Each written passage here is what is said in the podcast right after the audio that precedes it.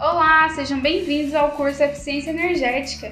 Eu sou a Tuane e hoje, nosso último episódio, vamos falar sobre o futuro da eficiência energética e o mercado de trabalho no setor.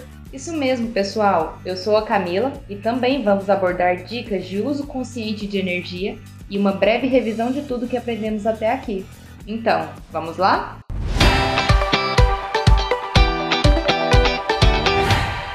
Então, pessoal, até aqui aprendemos sobre energia e seus usos, eficiência energética, suas aplicações em instalações residenciais, prediais na indústria.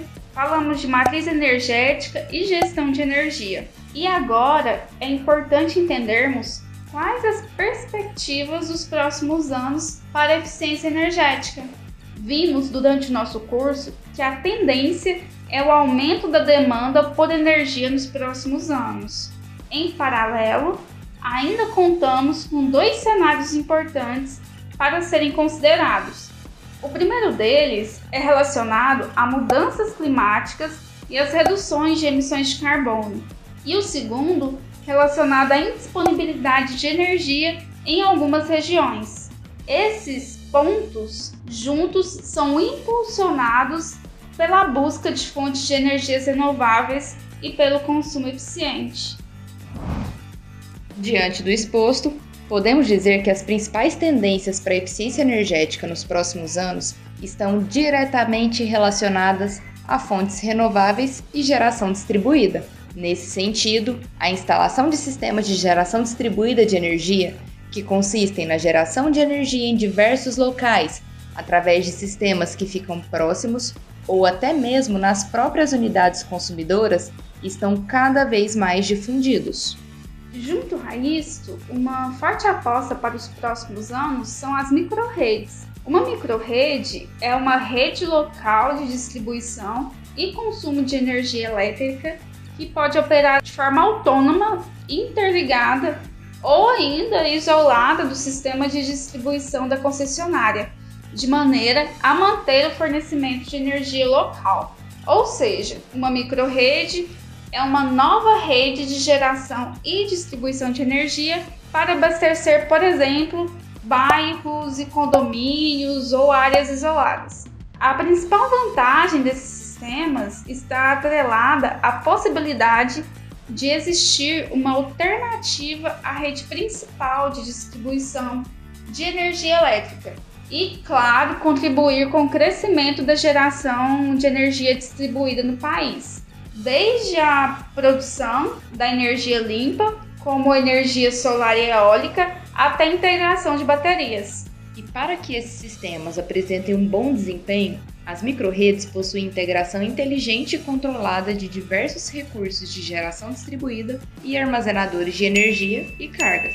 Mas aí vem a pergunta: com tantas vantagens, por que não investimos mais em microredes? Não sei.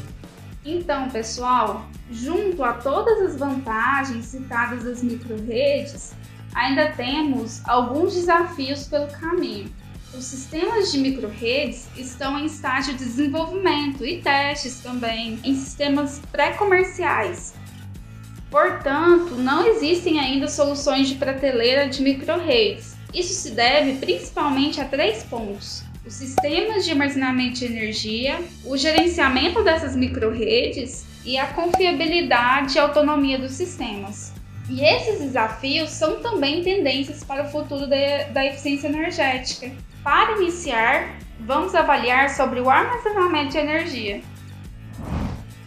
O armazenamento eficiente de energia é um pilar fundamental da transição energética, pois permite flexibilizar a produção de energia renovável e também garantir sua integração no sistema. Isso acontece pois as fontes alternativas são intermitentes, isto é, a energia fotovoltaica só é produzida durante o período de sol. A energia eólica depende da ocorrência de ventos. E por aí vai. Ah, agora eu entendi! Agora eu saquei! Por esse motivo, o armazenamento de energia passa a ser crucial para a segurança energética do sistema, além de constituir elemento de legitimação da expansão das fontes renováveis. Atualmente, as baterias são capazes de cumprir esse papel, porém, além de caras, o seu descarte pode ser um grande problema ambiental.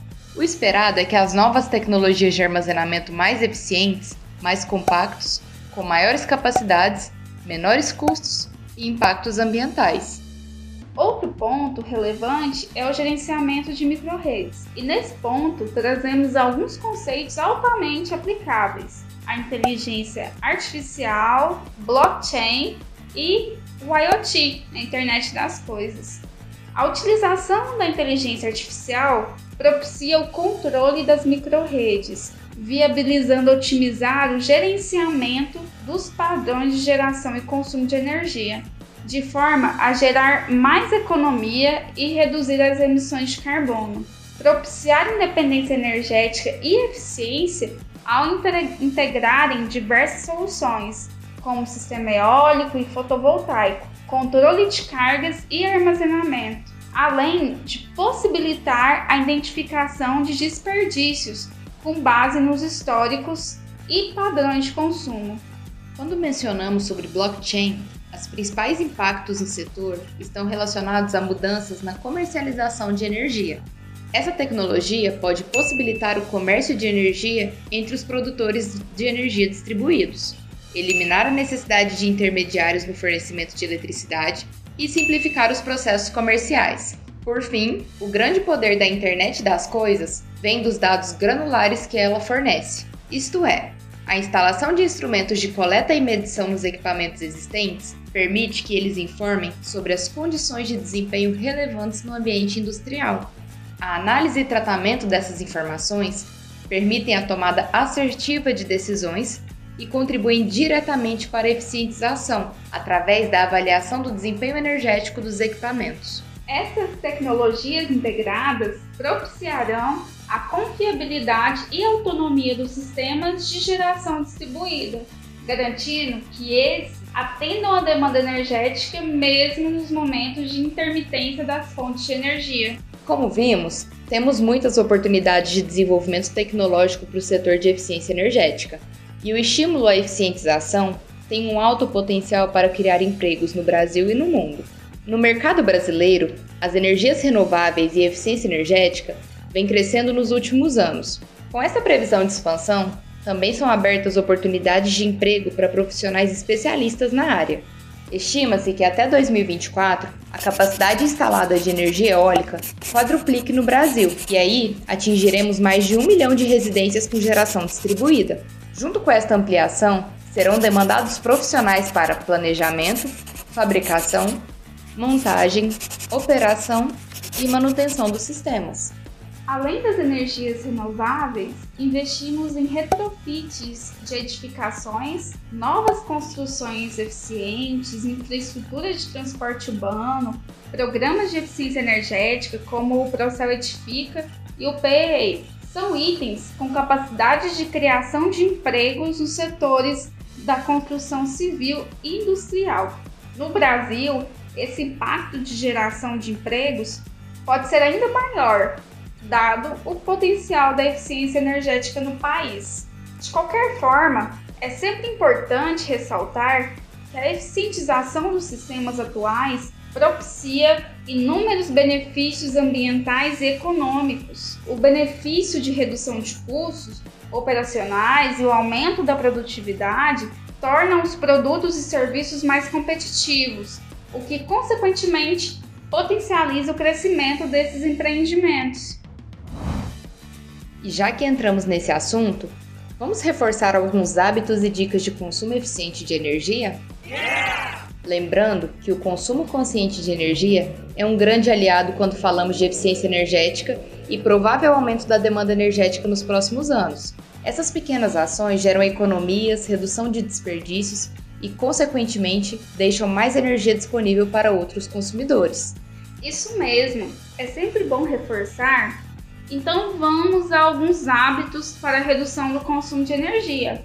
Apagar as luzes ao sair dos ambientes, realizar a troca de lâmpadas por tecnologias mais eficientes e com melhor vida útil, optar por eletrodomésticos com certificado Procel, desligar aparelhos eletrônicos da tomada quando não estiverem em uso, utilizar o ar-condicionado para temperatura de conforto, em torno de 24 graus Celsius e desligar em períodos que não haverá ocupação do ambiente.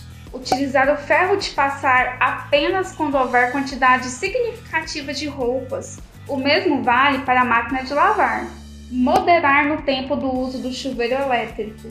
E, para as indústrias, é sempre importante realizar o dimensionamento correto dos sistemas e manter a manutenção dos equipamentos em dia. Certo, pessoal? Estamos chegando ao final do nosso último episódio.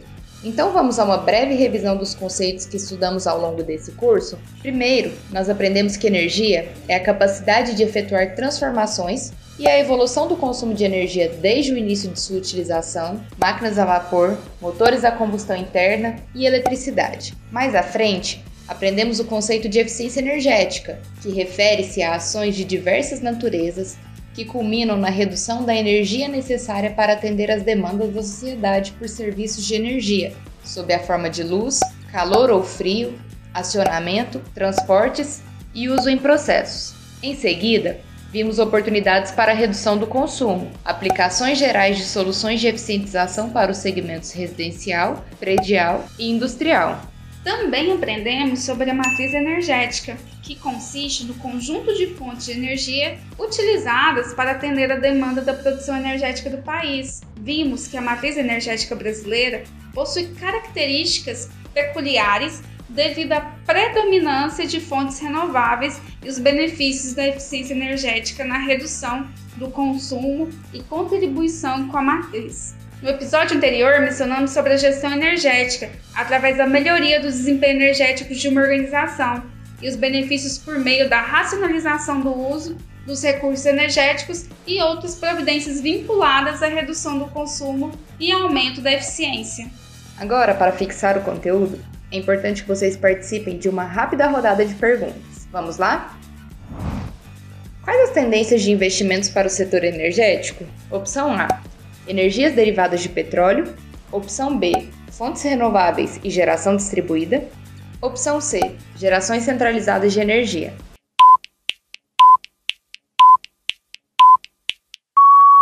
E a resposta certa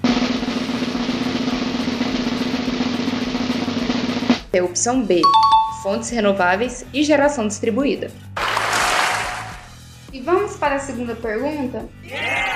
O que são microredes? Opção A: sistemas de geração que podem operar de forma autônoma interligados à rede da concessionária. Opção B: redes de distribuição de energia das concessionárias que abastecem locais específicos. Opção C: rede de distribuição de energia elétrica que pode operar isoladamente do sistema de distribuição, atendida diretamente por uma unidade de geração distribuída. Reforçando, rede de distribuição de energia elétrica que pode operar isoladamente do sistema de distribuição, atendida diretamente por uma unidade de geração distribuída.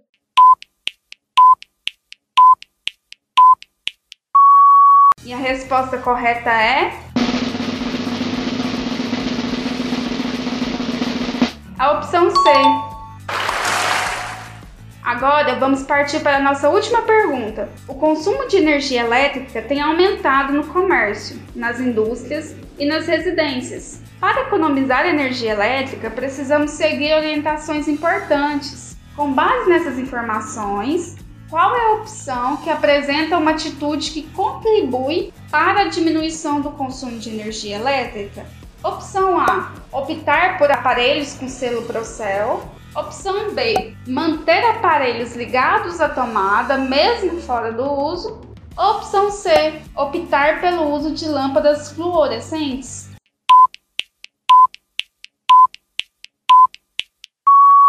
A resposta certa é.